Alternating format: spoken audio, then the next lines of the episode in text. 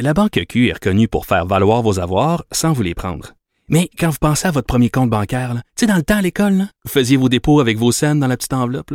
Hmm, C'était bien beau. Mais avec le temps, ce vieux compte-là vous a coûté des milliers de dollars en frais, puis vous ne faites pas une scène d'intérêt.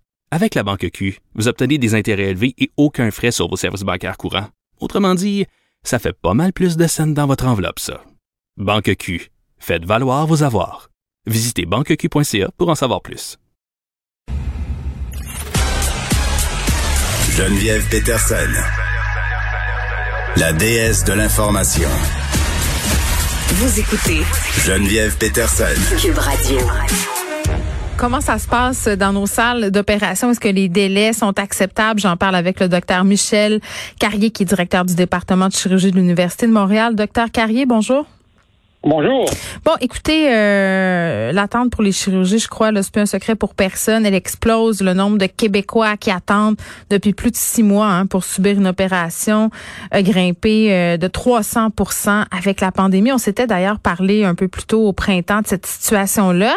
Puis, euh, tu sais, vous savez, Monsieur Carré, moi, ce qui, ce qui m'interpelle aujourd'hui, c'est que me semble que le gouvernement avait été clair. Tu sais, quand on a commencé à voir les cas remonter, là, on était clair à l'effet qu'on voulait pas ralentir le système comme au printemps dernier pour justement éviter d'ajouter des délais supplémentaires. Là, euh, est-ce que c'est ça que vous constatez, vous, sur le terrain?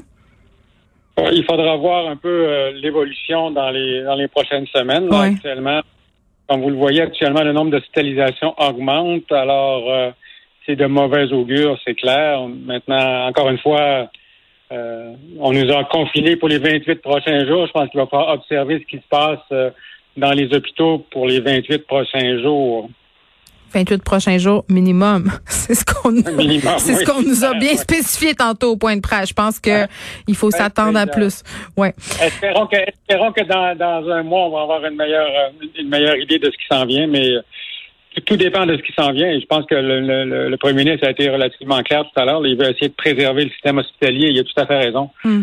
Euh, euh, Oui, parce que là, euh, pas Carrier, oui, il y a toujours des gens qui sont en attente en lien avec la première vague de ce printemps, là. Tout à fait. Tout à fait. Euh, Il y, y a des gens qui, euh, qui sont en attente. Il y a des gens aussi qui, euh, qui n'ont pas été diagnostiqués. En fait, je pense qu'on a tout discuté ça dans le passé, dans les dernières semaines. Ouais. Il y a des gens dont les diagnostics n'ont pas été faits, des gens dont les traitements sont retardés, il faut les accélérer, il faut reprendre, il faut repartir. Donc, espérons que cette vague-là pourra être euh, contenue et que ça n'aura pas d'impact majeur, mais bon, les chiffres sont, sont un petit peu inquiétants, là, ce qu'on nous, ce qu'on nous rapporte dans les, dans les, euh, dans les récents, dans les récents jours. Puis quand vous dites qu'il y a des retards dans les diagnostics, ça, j'imagine, docteur Carrier, que ça donne euh, des résultats pas toujours agréables, c'est-à-dire des gens qui se pointent euh, et dont l'état s'est dégradé, qui nécessitent des soins plus lourds, la convalescence qui est plus longue.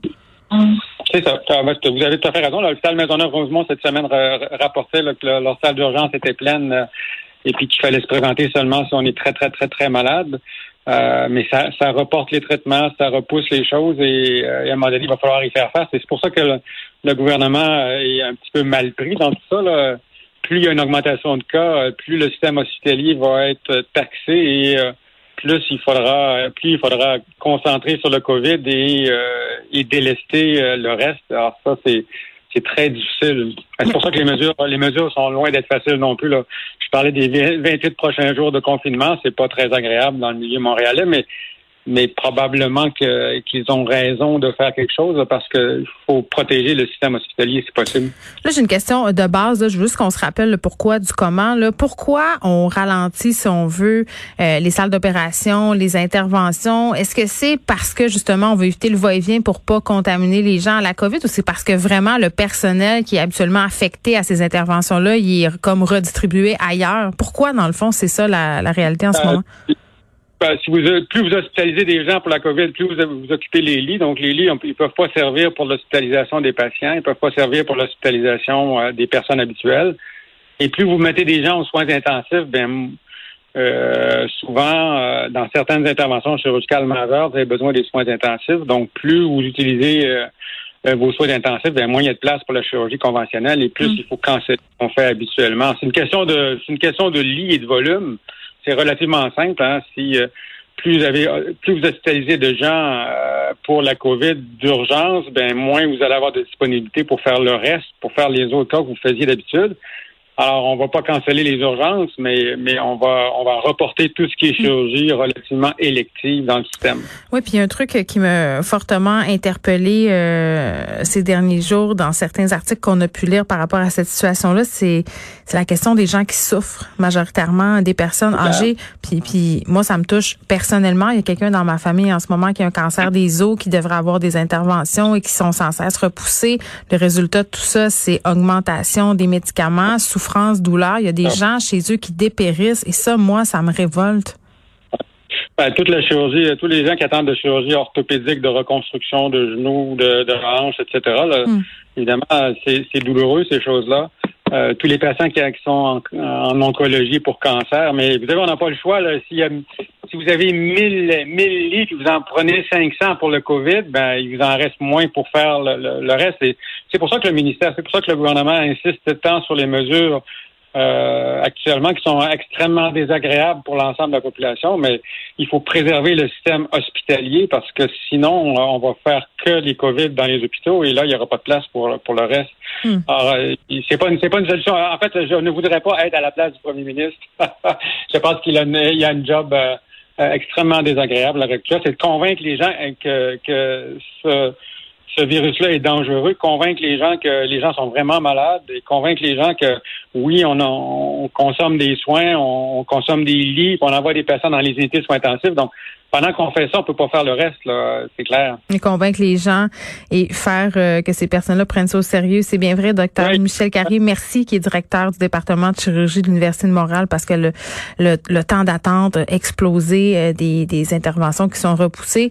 Et j'en profite euh, de cette sortie du docteur Carrier par rapport à la responsabilisation des gens, là, de comprendre qu'en ce moment, chaque geste compte parce que nos hôpitaux vont être engorgés, puis ça, ça donne des situations insoutenables. Souvent, on a tendance à, occulter euh, ces réalités-là. On pense à nous. J'arrête pas de voir des messages circuler sur les médias sociaux des personnes seules qui disent ah ça va être trop dur, 28 jours, je suis pas, je suis pas certaine ou je suis pas certain de comment je vais faire pour passer à travers. Et là, les gens euh, décident un peu d'adapter euh, les règles de santé publique à leur situation. Tout le monde se fait le juge là, de leurs facteurs de risque. Puis d'ailleurs, tantôt, le gouvernement l'air bien au fait. Le premier ministre Legault disait c'est pas le temps d'interpréter les règles puis de vous demander comment vous pourriez faire pour les contourner non, non, c'est le temps de les suivre.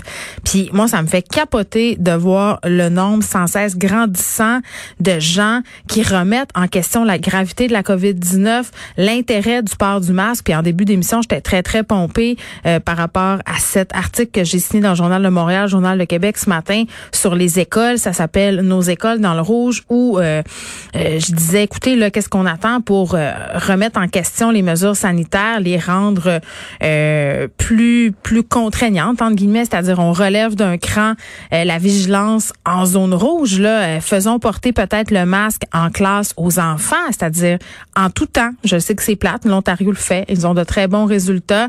Euh, est-ce qu'on va faire porter le masque aux tout petits? Je pense que ça pourrait être une très très bonne idée. Les tout petits, ils nous l'ont prouvé, ils sont capables, ils le font quand ils sortent avec nous le sport étudiant, va falloir un moment qu'on se pose la question. Là, la bonne nouvelle, c'est qu'on nous annonce que lundi, on va nous dire des affaires par rapport à tout ça. Force est d'admettre que pour le sport d'équipe, je pense que ça devra euh, être euh, mis sur pause aussi. Mais la virulence des réactions quand on parle de ça, elle est inquiétante. On parle de santé mentale. On n'arrête pas depuis le début de cette deuxième vague-là de dire les gens sont en détresse, les gens ont des problèmes de santé mentale.